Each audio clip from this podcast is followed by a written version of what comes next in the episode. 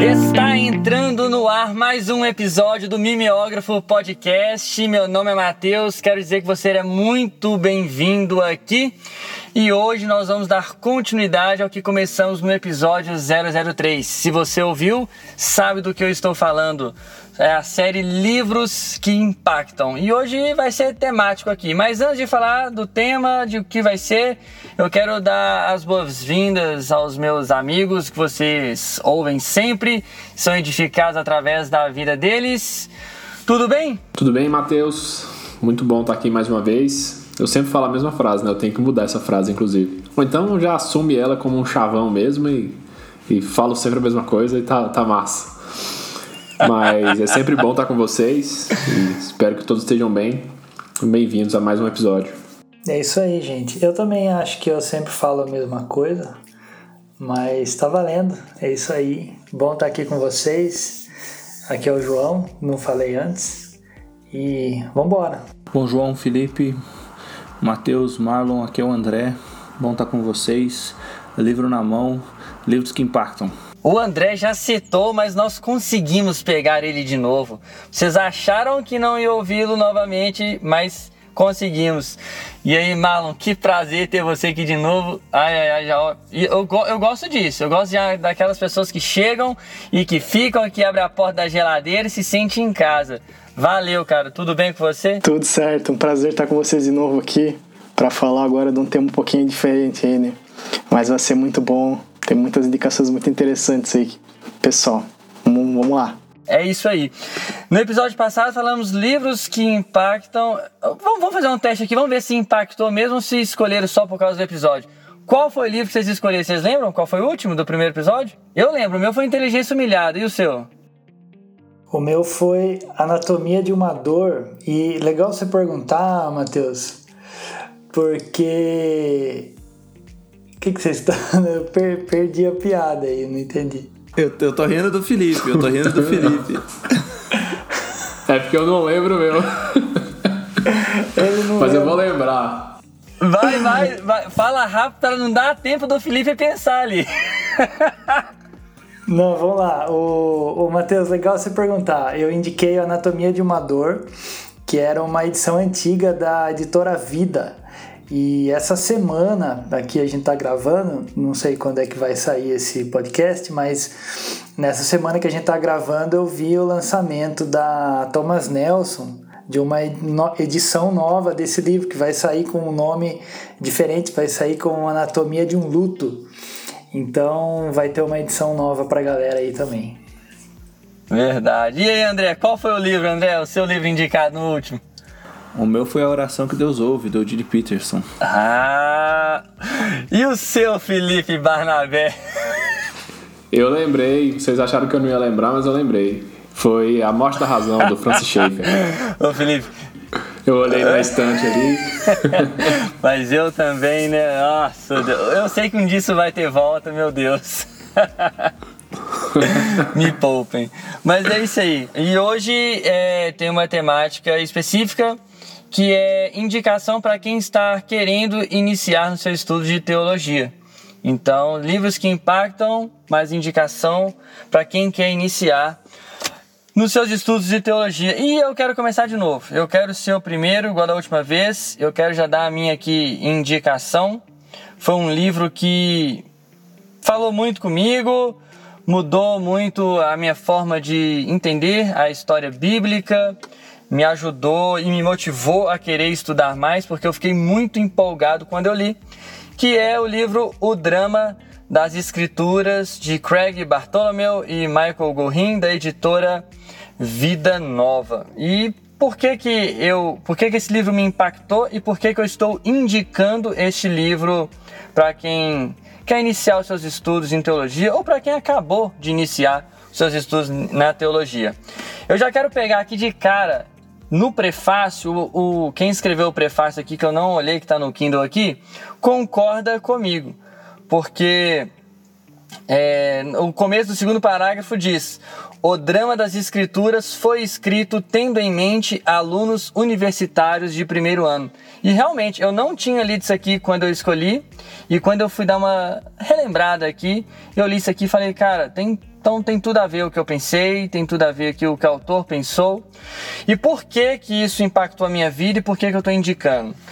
É, eu cometia um, um grave erro de olhar para a Bíblia ou para as histórias contidas na Bíblia, para as narrativas bíblicas e enxergá-las de forma muito fragmentada, é, muito quebrada, como se fossem coisas isoladas e depois ficava difícil de juntar aquilo tudo, de fazer um sentido. É, também me ajudou muito na questão de, de organizar ali a, a, a, linha do tempo, a linha dos acontecimentos, eventos bíblicos. Foi, foi muito bom para mim nesse sentido e mudou a minha forma de olhar a Bíblia. Eu passei a enxergar a Bíblia como um livro, sim, que tem várias histórias, que é composto de várias narrativas, porém existe uma grande narrativa por cima disso tudo. Foi algo que mudou a minha forma de olhar a Bíblia, de entender a história bíblica e que me empolgou muito para ler e aprofundar mais nisso. Vocês já leram? Estou certo ou errado? O que, que vocês têm a falar de O Drama das Escrituras? Eu já li O Drama das Escrituras. Uh, Michael Rin é fera demais, brother demais. É, vale a pena. Tanto esse quanto os, a gente tem acho que mais três dele em português missiólogo de mão cheia, visão boa das escrituras, boa teologia bíblica, bom tato sistemático. né? o cara é fera. Ô André, você falou brother, mas explica o porquê, né? Você já teve, como é que é, o encontro com algum deles, como é que foi? Não, eu recebi, a gente recebeu o Gorrinho aqui em Brasília para um módulo e foi. Eu já conhecia ele do CTPI, dos tempos de Campinas. Teve uma vez que um, um grupo de seminaristas levou ele para jantar tem até um mico que a gente pagou nesse dia, mas fica para um podcast dedicado a micos aí. é, mas aí aqui em Brasília foi mais pessoal, que ele passou acho que três, três ou quatro dias aqui com a gente. Então foi, foi legal. Ele até troquei e-mails com ele agora em janeiro aí, discutindo a questão do Logos. Mas Logos também é tema para outro dia, né, gente? Mas ele é bem acessível, cara. Vale muito a pena. É um cara aberto. Alguém mais leu? Alguém mais já conhece? Eu, eu li, Matheus, e eu, eu, só, assim, de tudo que você falou, é, a gente indica esse tipo de livro para quem está começando, acho que é exatamente porque a gente gostaria de ter lido quando começou a estudar. Essa era a minha sensação quando eu li. Falava, pô, eu, como eu queria ter lido isso aqui lá em 2006, 2007, é, não vou dar mais data, porque o Felipe fica falando que eu sou muito velho e fica me zoando. É, mas como eu queria ter lido isso no começo. 2007 eu tava saindo do ensino médio. João começou muito novo, rapaz. Pois é, ixi, eu era uma criança. Eu acho que esse livro ajuda bastante nessa questão, né? A gente, eu conversei com o Matheus outras vezes a respeito desse, desse livro e eu li ele também, como o João falou, eu li ele já mais maduro na caminhada.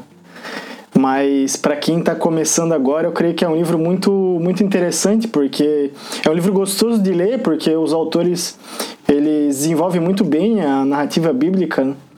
Isso é bem atraente, né? Eu creio que, inclusive, uma leitura desse livro junto com a Bíblia se torna bem rica porque tu vai entendendo os contextos em que as coisas vão acontecendo, né? Então é uma leitura complementar muito muito interessante para quem, inclusive, começou a ler a Bíblia agora, né? Porque principalmente Velho Testamento, algumas coisas a gente lê, se a gente lê a Bíblia é, por ela, assim, tem alguns contextos que a gente acaba deixando escapar. E esse livro ajuda bastante, né? Ele conecta muita, muitas coisas. Isso é muito interessante. É, eu concordo número, gênero e grau. É frequentemente recomendado nas salas de, de EBD aqui na igreja, porque ajuda muito a situar, né? E uma coisa que é interessante é que esse tema, né, que dá título ao livro do drama das escrituras, o Gorin ele acredita, se eu não me engano, na introdução, no primeiro capítulo, ele acredita a divisão que ele vai estar tá fazendo por N.T. Wright, de, um, de uma, uma obra do Enterwright. Então, você que está acompanhando aí a sequência de podcasts, a gente está lendo uma obra no Enterwright, Indicadores Fragmentados. E vai ser a mesma base, né? Depois que o Kevin Van Hooser vai trabalhar no Drama da Doutrina. E aí todo mundo citando Hans Urs von Balthasar, né? Do Teodrama. Então é um tópico quente e, e acho que esse do esse livro do Gorin talvez seja o mais acessível de todos esses aí para para você pegar, já faz um grande panorama bíblico, já fica familiarizado com um tema que vários autores estão citando. Muito boa indicação. É, eu não li, Matheus, mas eu conheço o outro livro dos mesmos autores, né? Que é uma introdução à cosmovisão cristã. Que eu não tenho certeza se ele veio antes ou depois. Eu sei que eles, eles conversam entre eles, os dois livros, assim. Eu acho que é depois. Acho, acho que, que, o é primeiro depois, é o né? drama, depois vem esse. Isso, eu, esse segundo eu li. Muito bom também, os autores são muito bons. Eles são uma trilogia em inglês e eu acho que em português não saiu um. Qual que seria? Depois eu, é bom ver, eu não conheço. Não, eu, eu acho que, ó, se eu tiver errado aqui, alguém. Se o dono da Vida Nova estiver ouvindo a gente, me responde aqui. Mas é o primeiro é o drama das escrituras, segundo é esse da introdução à cosmovisão, e o terceiro acho que é aquele igreja missional, se eu não estiver enganado, tá? Mas eu acho que é isso aí mesmo. Pergunta pro Google e bota lá no, no Instagram depois. Eu peguei aqui, gente, ó, a cola aqui, ó. Na verdade é o drama das escrituras. Depois eles têm uma introdução à filosofia cristã, uma abordagem sistemática e narrativa, e depois é o introdução à cosmovisão cristã. Agora estou na dúvida entre o segundo e o terceiro aqui, hein? Mas esses são os três, né? A, a trilogia do, deles juntos, a Igreja Missional na Bíblia, que é um livraço, é, é só do Gorrim. Mas eu, eu achei que ia ser a primeira vez que os quatro tinham lido. Foi quase. Foi quase. E aí, quem é o próximo? Qual o próximo livro será indicado? Eu posso ser o próximo, da outra vez eu fui o último, dessa vez eu quero ser pelo menos o segundo. É, os últimos serão os segundos, tá? Na Bíblia. E eu peguei, cara, dois livros na verdade, mas eu vou apresentar um só e o outro vai ser bônus, que eu quero ver alguém me impedir. O bom do podcast não ser presencial é que ninguém pode me bater se eu começar a falar demais e indicar mais de um livro. E eu peguei o Dando Nome ao Elefante, Cosmovisão como um Conceito, da Monergismo. O autor é o James W. Sire, que faleceu recentemente, inclusive, acho que foi 2018, 2019, se não me engano. E é um livro sobre cosmovisão que, para mim, foi um, um conceito dentro da. Ele é um conceito filosófico, mas quando você aplica ele dentro da teologia para mim foi um, um, conceito que ajudou a amarrar muitas pontas soltas assim. Quando eu estudei teologia, assim eu comecei, eu tinha uma dificuldade de conseguir é, amarrar as coisas, né? entender como é que as coisas se conectavam juntas, assim, como é que eu conectava é, vida social com o trabalho, com a religião, igreja, instituições gerais e, e esse conceito de cosmovisão ele me ajudou muito a entender como é que as coisas se relacionam, né? como é que tudo está ligado dentro do cristianismo, o cristianismo funcionando como base, como fundamento, a narrativa cristã, para encaixar todas as coisas.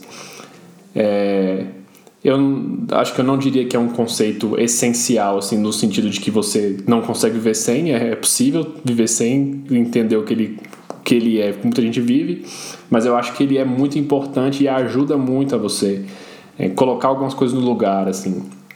E até depois conseguir entender melhor outros conceitos filosóficos mais complexos, outras coisas mais, mais complicadas.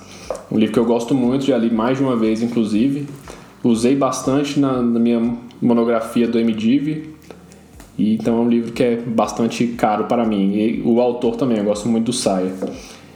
E antes de perguntar quem leu, eu vou só fazer o bônus, que é o Cartas a um Jovem Calvinista, do James K. A. Smith.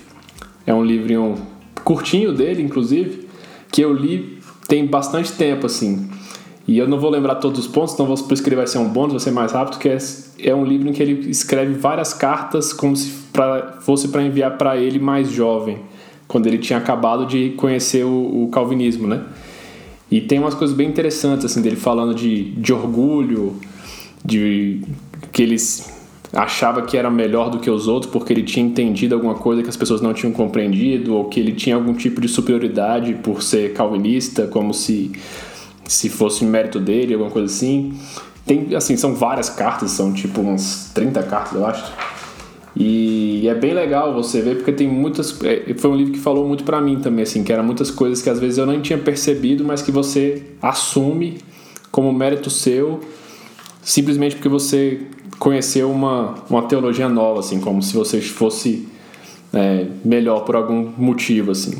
E é uma coisa que eu ainda vejo acontecer hoje com muita gente. Então eu acho que é um livro que, que pode ajudar a quebrar um pouco dessa, dessa visão, acho que romantizada que as pessoas têm de, de, de uma teologia diferente e nova. E pode, acho que, ajudar também a deixar as pessoas mais humildes, mostrar que o evangelho é bem mais amplo do que isso e tem bem mais, mais coisas importantes para se levar em conta. Mas, voltando ao livro principal, quem já leu Dando Nome ao Elefante, do o que, que, vocês acham? Ah, mas aí você está diante de uma turma do avançado. Todo mundo leu. Bom, pelo menos essa foi a minha escolha ano passado, no mês de Cosmovisão. E por mais, Felipe, que você falou que ah, não é, é um tema que você diria que é essencial, aquela coisa toda, cara, mas assim, o, o para mim, sabe, o, o, quanto importante, o quão importante foi ler o drama das escrituras e, entre, e, entender a história da Bíblia como um todo, aquela coisa toda, um fio vermelho ali, enfim, que já foi falado. Cara, o Dando Nome ao Elefante foi tão importante para mim quanto esse outro, sabe, de, de tratar coisas que é, naquele pensamento de que tudo se resumia a meramente a escolha, preto no branco, é, cara, tem coisas que antecedem, sabe? Tem coisas que são do coração, são pré-teóricas, e isso para mim, cara, trouxe uma luz tão grande quanto foi ler o drama das escrituras, em outras coisas, mas foi muito mega importante. É, eu não, não me dediquei muito ao dando nome ao elefante o ano passado, quando a gente estudou Cosmovisão. Eu me dediquei mais no, no, no, no livro do Nago, mas eu li alguns trechos dele, acho que uns dois capítulos, pensando quando estava mais escrevendo o um artigo. Mas, cara, Cosmovisão, assim, sensacional, excelente começar, né, pensando no, no nosso tema aqui, começar a estudar já tendo esses princípios é, é muito importante. Né? Com certeza vai fazer muita diferença. É, eu também, que nem o, o João, eu dei uma passada nesse livro, né? Eu li ano passado também o Cosmovisão do, do David Nagel. E daí nesse esse do elefante eu acabei lendo só alguns pedaços, pegar umas citações ali. Porque ele tem uma definição muito boa de cosmovisão. É, então essa aí eu acabei pegando de lá também. Então não consigo falar muito profundamente, mas deu para ver que pela definição a gente já sabe que tem coisa boa ali. Eu, eu li, Matheus. Eu tinha começado o, o, o David Naugli, aí, aí acabei migrando para outro livro a partir dele e, e fui pro dando nome ao Elefante, que era mais curtinho. Um bom livro, bom livro. Acho que se fosse por ler um só de Cosmovisão, seria uma boa indicação. Ele é muito bom. Agora a gente tem um, desafio até o final do episódio, que é ver se a gente consegue um livro que é consenso, que todo mundo leu. Porque até agora a gente não conseguiu nenhum livro que todo mundo leu. Mas é bom que fica de recomendação pra gente também. É, verdade. Quem é o próximo? Então, aproveitando, aproveitando o gancho do, do Felipe, que ele falou ali do, do livro do Smith, que ele fala um pouco da, da questão do orgulho, é, principalmente no início dos estudos teológicos, né? Eu trago aqui o do Ego Transformado, do Tim Keller, é um livreto, é... Dá uma sentada, tu consegue ler ele todo, né? E inclusive o livro que eu tenho aqui é um dos poucos livros que eu tenho que eu empresto. Eu emprestei esse livro para algumas pessoas já, porque como a pessoa não tem muita desculpa para ficar com o livro, né? Porque o livro é pequeno, é, ele voltou, voltou umas três, quatro vezes já. Então, e todo mundo que lê gosta gosta bastante. Eu acho que é um tema muito necessário para o início do, do estudo teológico, ele vai nos trazer justamente essa questão do orgulho, da vanglória de como o conceito bíblico ali partindo, partindo do, do texto de Coríntios que o Tim trabalha ali, que é justamente essa questão de divisão, de ah, um querendo fazer mais que o outro, um é de Apolo, outro de Jesus, e é, isso é muito interessante porque a gente na caminhada que a gente está tendo de estudo a gente vê que as coisas não são tão preto no branco assim, né? Tem muita discussão para ser feita e a gente precisa fazer essa discussão com humildade, sabendo que até pensando nos outros podcasts, pessoas têm perspectivas diferentes a respeito de alguns temas, né? Então ele nos traz essa justamente esse, esse entendimento de que perante a Deus essas coisas elas têm que funcionar de maneira mais é, comunitária, né? É, não cada um fazendo é, do seu jeito, da sua maneira, então isso é muito interessante. Ele vai falar um pouco sobre o autoesquecimento também, que é a questão do que até pensando nessa questão que a gente está vivendo ultimamente, ele começou a falar um pouco da teologia coach. E isso vai bem de encontro, né? O evangelho não é sobre não é sobre nós, é sobre Jesus, é sobre aquilo, aquilo que ele fez na cruz, toda a obra redentiva. Então isso já nos coloca numa posição muito muito interessante pensando biblicamente, né? Então ele, ele fala também da questão do, da autoestima, porque muitas vezes a gente pensa que algumas coisas as pessoas fazem porque ela tem autoestima baixa, né? Mas pelo contrário, é pelo seu orgulho, é pela sua vanglória, é pelo a sua maneira rebelde muitas vezes de, de agir e que as coisas acabam acontecendo, né? Ele vai falar, por exemplo, é, de pessoas que foram presas, encarceradas, e vai falar assim: ah, talvez a gente pense que essas pessoas elas têm autoestima baixa, mas pelo contrário, é um problema de autoestima muito muito alta, né? Então ele traz algumas, algumas questões que pouco se fala e são muito importantes para a gente numa vida cristã, não apenas no estudo teológico, mas numa convivência com, com os nossos irmãos, né? com, o nosso, com o nosso próximo. Né? É uma visão muito. Eu entendo como sendo uma visão muito piedosa, partindo do, do que Paulo está falando ali, e vai nos trazer para uma posição justamente de aprendizado, né? que Deus nos dê um coração que, que seja aprendiz mesmo, sabendo que independente da altura da caminhada que a gente está, a gente vai estar tá sempre aprendendo, né? A gente vê homens de Deus, eu, eu gosto de citar o Russell Shedd, por exemplo, que era um cara que estudou muito ao decorrer da vida, né? Eu conheci ele mais no final da vida dele, cara, que é, que homem era uma, uma referência mesmo. Era uma é, uma pessoa que já tinha certa idade, ele tinha muita humildade no coração naquilo que ele falava, na maneira que ele se portava. Então, eu creio que o Tim traz justamente essa ideia de como a gente deve servir ao Senhor e servir os nossos irmãos de maneira não centralizada em nós, né? mas justamente pensando no outro, pensando em como a gente pode ajudar o outro, em como a gente pode é, somar para a vida do outro, né? Porque se a teologia que a gente faz é uma teologia desconectada da, da realidade, né? Ela se torna estéreo, né? Se torna é, sem sentido, né? Se essa teologia não está chegando nas pessoas da, da nossa igreja de maneira entendível, ela vai ficar vai ficar muito avulsa, né? Vai ficar muito solta e a gente só vai, só vai produzir para aqueles que já conhecem, né? E o nosso chamado evangelístico é justamente alcançar aqueles que, que não que não foram alcançados ainda, né? Então tenho, então eu entendo que a gente como tradutor da, de teologia, a gente tem que ter essa disposição humilde de escutar aqueles caras que são que estudaram mais e trazer essas realidades para quem está é, não está tão conectado nessa realidade de estudos teológicos. A gente estava falando antes de começar a gravar que o que você achar do Tim Keller pode pegar para ler que vale a pena, né? Referência, né, mano? Referência. Para qualquer tradução, referência. E, e, esse livretinho aí, como o Marlon falou, você lê ele numa sentada, talvez seja uma boa introdução tanto para os estudos teológicos, quanto para a própria vida cristã, quanto ao próprio Tim Keller um, um livro para começar a conhecer o Tim Keller, quem não conhece, para começar a ler, para começar a entender aí a, o pensamento dele. É bem bacana mesmo. Completamente sensacional, assim. Livro é, é uma ogiva nuclear, né? Assim, é um livrinho pequenininho.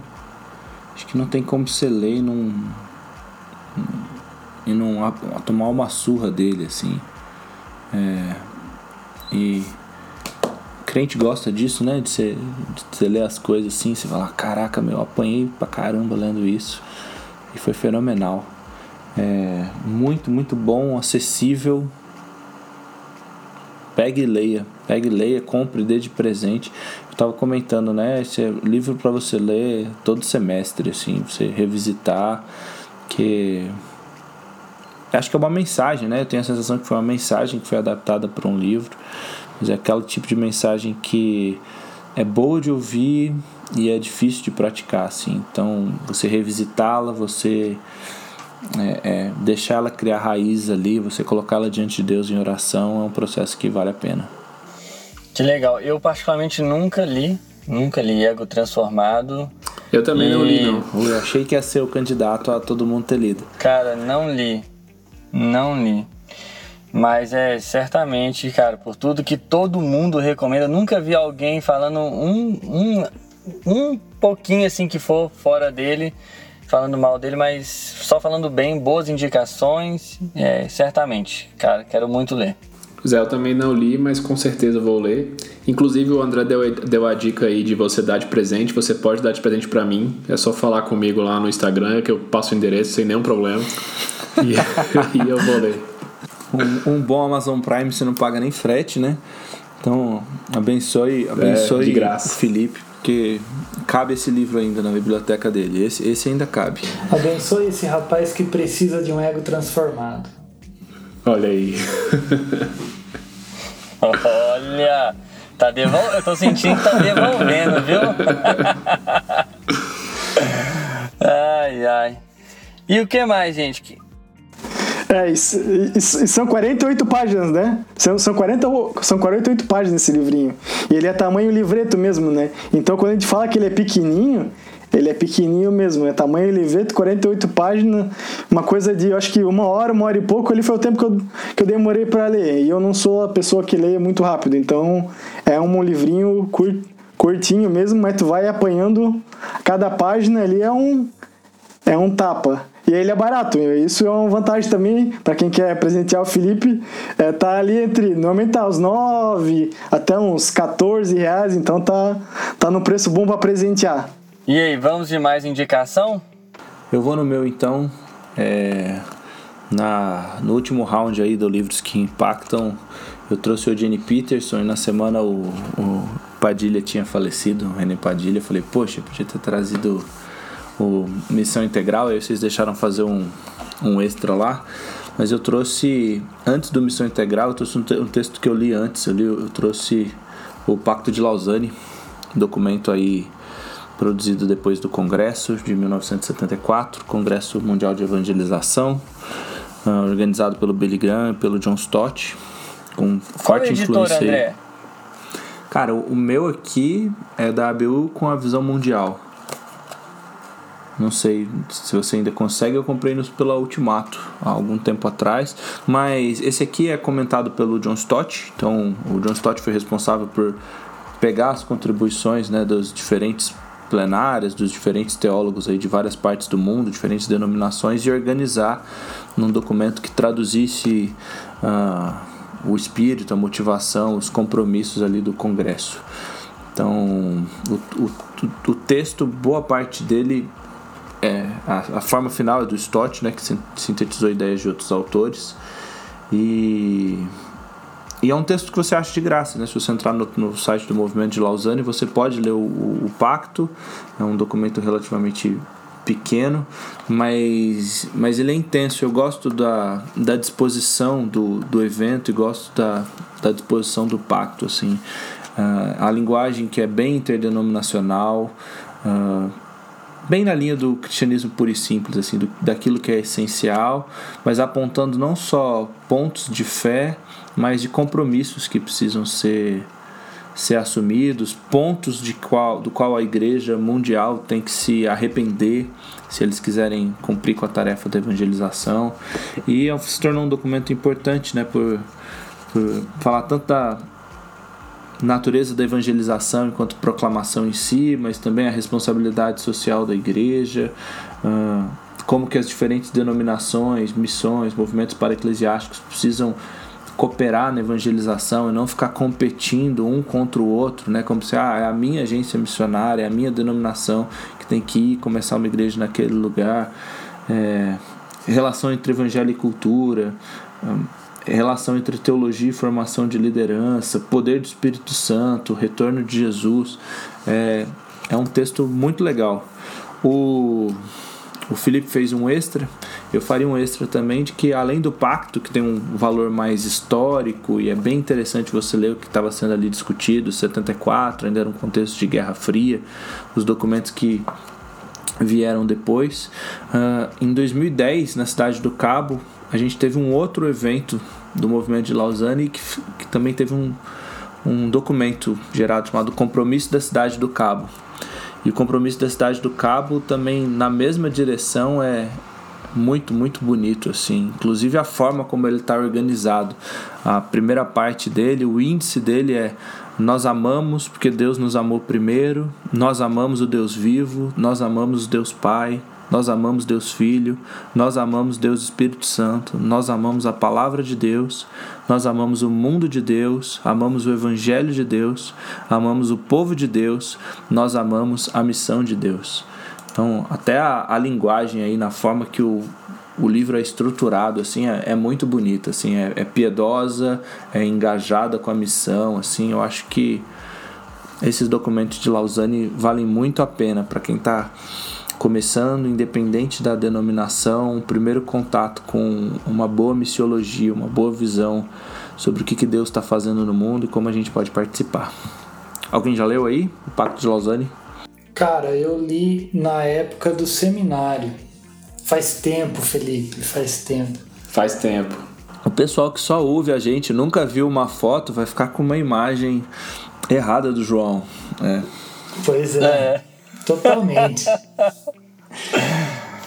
é, mas eu li na época do seminário, assim, a gente a gente lia muito o, o Stott, né? Então tinha contato com, com, a, com esse tipo de literatura através do John Stott e com certeza, muito bacana, muito bacana essa discussão entre até eu não, não sabia que você ia indicar esse livro, eu vou deixar para falar mais na hora que for indicar o meu. É, eu li também, André, eu li. Eu li por acaso, na verdade, porque eu estava lendo um livro da Ultimato, que agora eu esqueci o nome, mas que tem uma. que é um livro sobre missões, né? E aí eles faziam muita referência e eu fiquei curioso e fui ler o, o Pacto. E depois eu lembro o nome e boto lá no Instagram, que eu não vou lembrar agora. Mas, cara, gostei bastante, achei bem interessante. E recentemente eu tive contato com ele de novo. Eu estava traduzindo um, um, livro, uma biografia do Billy Graham, que infelizmente não, não saiu, mas o. E, e aí o Billy Graham participou né, do evento de Lausanne. E aí ele contava a história um pouco de como é que foi, a discussão toda lá. E eu achei bem interessante para quem tiver curiosidade de pesquisar essa história do evento mesmo. É bem legal de ver como é que foi a participação lá. Muitas pessoas importantes, como já foram citados alguns aí. É bem legal. Ô Felipe, você falou que o Billy Graham também participou do Pacto de Lausanne, mas, bom, se alguém souber, se alguém quiser me corrigir se eu estiver errado, por favor, assim o faça. Mas até onde eu saiba, a iniciativa do, do Pacto de Lausanne foi do Billy Graham e como ele julgava o Stott ser um cara muito mais preparado do que ele para organizar, para, enfim, liderar a coisa toda, chamou o Stott. Alguém, por favor, confirme ou não essa informação que está aqui. Não pode ser uma fake news, vocês me ajudam nisso. É, eu acho que a motivação são, são, são duas coisas é, que. E tem o Congresso Mundial de Evangelização, que foi lá em Lausanne em 74. E eu acho que sim, a, a intenção de ter um Congresso Mundial de Evangelização, pela própria natureza do ministério, né? Acho que talvez tenha sido do Billy Graham. Uh, ele pega o Stott como alguém que já atuava frente à, à IFES, né, a, a BU Internacional, né, com o movimento estudantil universitário, e o Stott, acho que, como você falou aí, né, ele, pela, pela natureza do ministério de cada um, ali um, um pouco mais numa área mais evangelística, até de evangelização de massa, e outro mais na área de formação e bíblico-teológica, né? A gente tem diversos comentários aí do, do Stott. Mas eu acho que o, o Congresso ele acabou aí também correndo risco de cometer alguma injustiça aqui, ele acabou herdando muito mais coisa do, do Stott e de outros caras né, de outras regiões, inclusive aqui os latino-americanos, né, com o Padilha, o Escobar, o Pedro Arana, do que do Billy Graham, assim. Aliás, acho que é uma das grandes contribuições, assim, né, esse resgate a uma visão integral, uma visão holística, né, de um compromisso total do, da vida com o evangelho. Assim, eu comentei no outro podcast, né, acho que se hoje o tema de cosmovisão é tão bem discutido, assim, ele, ele, ele vem de um solo que antes discutia a, a questão usando a palavra integral e hoje a gente fala de cosmovisão, assim, mas é as discussões, por mais polarizadas que tenham se, se tornado aí em determinados ambientes, elas são muito próximas. Se você ler com atenção as duas, né, acho que elas são bem próximas, como até o Pedro fez a aproximação aí, né, no Ortodoxia Integral. É, eu, eu conheci esse livro porque eu vi um seminário, até falei do seu Shed antes, né? Foi no mesmo seminário, ele estava lá na, na igreja. Não foi ele que deu esse seminário do, do a respeito do Pacto de Lausanne, foi um outro, um outro cara. Mas nesse mesmo seminário eu escutei a respeito um, desse pacto aí. Achei bem interessante. Na, na época eu tinha acabado de viver numa igreja que era neopentecostal, então é, para mim é, trazer essa ideia do homem integral, né? Quando a gente falou da cosmovisão, de pensar a fé como sendo uma coisa só, a gente falou do, do drama das escrituras também, pensar o, o homem integral, é, pensar uma vida integral diante de Deus, né? Isso, isso eu acho que é a contribuição que é bem importante para os nossos dias, né? De pensar nessa essa fé, fé integral. É, a sua fala, Marlon, até aqui, né, associando com, com o drama das escrituras que o Mateus trouxe pra gente, me lembrou um, uma das frases que se tornou a síntese, né, do movimento de Lausanne, que é o, o evangelho todo para o homem todo e todo homem, né? Então, é, o evangelho todo, ou seja, a escritura sem sacrificar nenhuma parte, né, a mensagem por completo, mas para o homem completo, né, não só querendo salvar o espírito, mas o espírito, a mente, o corpo, a cultura, todas as formas e para todo homem, né? Então, independente de classe social, ambiente que ele está e tudo mais. E vamos então para indicação derradeira. Qual será a indicação para quem está querendo ou quem iniciou agora os estudos teológicos? É, a minha indicação vai na linha daquilo que o André apresentou, que eu trouxe o cristianismo equilibrado do John Stott. E então assim, o André deu toda essa introdução aí. O, é interessante, eu estava procurando agora a data de, da primeira publicação dessa obra e ele publicou isso aqui em, em 75, 1975. Então, logo, bem próximo, oh, a, bem próximo. ao Pacto de Lausanne. E, e, tem tudo a ver, tudo a ver com, com aquilo que o André apresentou, com as propostas do Stott na época do, de Lausanne. Porque. E, e por que, que eu trouxe esse livro, né? É, a princípio ele fala sobre sobre unidade, sobre esses princípios que, que o André já explorou ali na, na fala dele, e, e ele fala do risco e do problema das polarizações, que justamente impedem essa integralidade que a gente estava falando agora aqui. Então ele vai falar de, de algum, alguns modelos de polarização, tipo razão e emoção, é, coisa que toca diretamente quem está co começando a estudar, começando a ter uma vida intelectual e às vezes acaba jogando muito no 880, ou fica para lá ou fica para cá. Então eu acho que é um texto bem interessante. O Stott ele tem sempre um tom é, é, muito profundo, muito denso o escrito dele, mas é muito claro e muito pastoral ao mesmo tempo. Então é gostoso de ler. O Stott é, parece que está num, num gabinete trocando uma ideia, conversando, uma conversa é, franca, aberta e muito clara. Então é muito legal. E, e essa edição, eu tô, eu tô aqui com uma edição da Ultimato, que no final ela traz uma entrevista, uma entrevista com, com o Stott que ele deu em 1995. E, e é interessante, né? Na, a primeira questão que o repórter faz para ele aqui ele fala assim: seu ministério agora remonta a mais de 50 anos. como você mudou ao longo desse tempo, tanto quanto tanto como pessoa quanto como pastor? E aí o início da resposta dele é, é bem interessante para a gente, porque ele fala assim: receio que era muito ingênuo quando fui ordenado.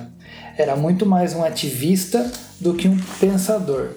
Percebia demandas e queria supri-las imediatamente, e isso realmente entulhou os meus estudos. É, depois ele continua na resposta aqui, mas é, isso me chama muito atenção. Né? Você de repente está começando um estudo teológico e se você começa errado, você acaba se enchendo de entulho. E o entulho, veja, o entulho não é lixo, é diferente de lixo. O entulho é alguma coisa que está no lugar errado, na hora errada, que serviu durante um tempo, agora não serve mais, ou que vai servir de uma outra forma, mas não daquele jeito, é, não naquele momento.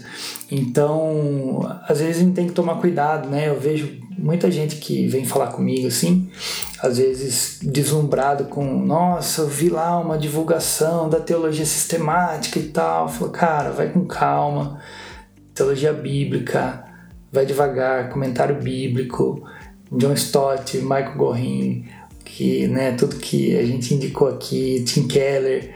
Cara, para começar, tem que começar legal, senão a gente vai criar um monte de problemas para nós mesmos e eu acho que é importante pensar nisso e fica aqui o exemplo do ninguém mais, ninguém menos que o John Stott. Ô, ô João, esse livro eu cheguei a.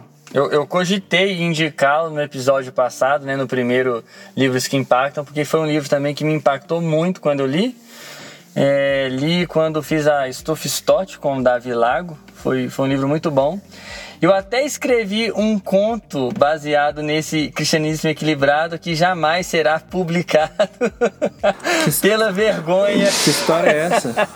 ai, ai, não. Uai, já vai pro Instagram essa semana. O, o texto do Instagram essa semana é o conto do Matheus. Não, pôs na roda, pôs na roda, cara. Foi uma coisa pequenininha. Foi o Davi Lago que pediu para eu escrever e eu escrevi e tal, aquela coisa toda. Mas enfim, não. Não, não, esquece. Corta isso aí, editor. Corta. Não, não vai cortar, não, tá, tá proibido. Corta isso aí. Ai, ai. Então, João, eu não li esse livro do Stott, mas eu, eu gosto do, do Stott, já li outras coisas dele. E fiquei bem, bem curioso, assim é um autor que eu gosto bastante, como você falou, ele tem um jeito de escrever e que, que parece que ele está do seu lado, assim, né? Que ele tá é, bem... É uma linguagem, não é uma linguagem tão atual, acho que seria o melhor termo, assim, mas é uma linguagem é, fácil, assim, que ela te dá uma certa familiaridade, não consigo fazer essa palavra, te dá uma certa... É, faz sentir bem, assim, como, se você estivesse falando com você, como se estivesse conversando com você mesmo. Assim. Eu gosto desses autores, assim, que não, não é aquele texto acadêmico, duro, seco. Ele é um texto mais pastoral, de certa forma, assim.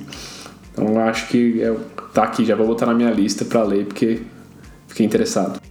E é um livretinho também, gente. Tem 80 páginas aqui. É bem facinho de ler, facinho de. Assim, denso, importante, assuntos, assuntos bem atuais para gente, mas tranquilo, não é um livro, não é um calhamaço, não.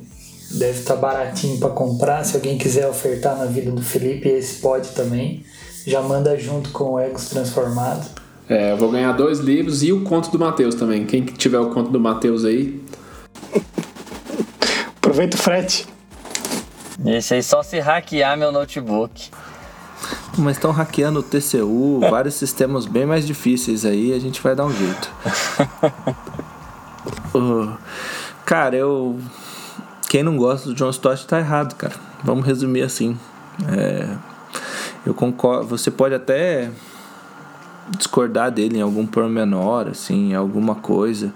É, né? Eu sei que tem pentecostais que pessoas pentecostais históricos, né, ou pentecostais que não gostam muito ali do batismo em plenitude do espírito. Tem gente que assim: "Ah, mas no final da vida o cara teve uma outra polêmica ali". Cara, mas se você pegar um livro dele para ler, é, eu duvido que você não vai ser edificado, não vai aprender, assim, mesmo que seja de um tema que você discorde dele é, teologicamente, assim, o trato que ele dá, o respeito que ele dá, o cuidado pastoral, seriedade bíblica, é, você vai crescer lendo, assim, é aquele tipo de cara que é, é bonito, né? Tem algumas pessoas que no final da vida, assim, quando a pessoa falece, gente de todos os lados, de todas as denominações, de todas as prestam homenagens para a pessoa, assim, né? Com o Eugene Peterson foi assim, com o Stott foi assim, é, é o tipo de coisa que eu acho muito bonito de se ver, assim, uma vida que pessoas que produziram, que edificaram a igreja, que tinham a sua tradição, que não existiam pessoas que discordavam deles, que tinham ênfases diferentes, mas quando o ministério, a vida da pessoa chega ao fim, todo mundo olha assim, cara, esse cara foi uma bênção, assim. E o John Stott foi uma bênção enorme, assim. São gigantes, né, André? Citou John Stott, citou Billy Graham, citou Eugene Peterson agora. São gigantes, cara. Marcaram a história da igreja para mim, esses homens. É, o nome recente que tava me faltando aqui era o Jay Packer, né? Foi, foi bem recentemente, é, bem um recente. ano e meio, dois anos atrás, assim, gigantes, assim. E você tem gente de tudo quanto é denominação, tudo quanto é ênfase, assim, todo mundo lamentando. Isso é, isso é muito bonito, assim, né? Gente que fiel à sua tradição, fiel às suas convicções, assim, abençoou gente de de várias, né, várias denominações, tradições, formações diferentes, assim. Eu acho isso bonito demais quando eu vejo. Então é isso. É, deixa eu só recapitular aqui ver se eu lembro de todo mundo. O meu foi o drama das escrituras. Teve ego transformado. Teve cristianismo equilibrado. Teve pacto de Lausanne. E. Peraí, não, eu vou lembrar. Dando nome ao elefante. Dando nome ao elefante. É isso aí. É, você que está ouvindo a gente, você já leu algum desses livros? Tá, está na sua lista de, de, de compras aí, de desejos? Conta pra gente o que, que você pensa, o que, que você quer e se já leu, conta aqui como que impactou a sua vida. Esse foi mais um Livros que Impactam com esse tema de indicação para quem quer ou quem começou a estudar teologia agora, com o nosso convidado mais que especial e mais que em casa, Marlon do, Marlon do sobrenome bonito que eu não, sei falar, mas... Como que é? É isso, é isso aí, Girardella com sobrenome. É isso aí, é isso aí que vocês ouviram. Sigam ele nas redes sociais. Foi muito bom estar com vocês de novo aí. Um prazer poder fazer parte dessa, dessa galera e compartilhar esse livro que para mim foi, foi tão importante. Eu acho que é, depois da leitura que eu, que eu tive dele, assim, me deu alguns direcionamentos muito interessantes quanto a essa questão do justamente do ego, né? Que esse é um problema para para todos. Não conheci ninguém que não tenha problema com isso. É isso aí. Tchau, Felipe. Até mais, gente.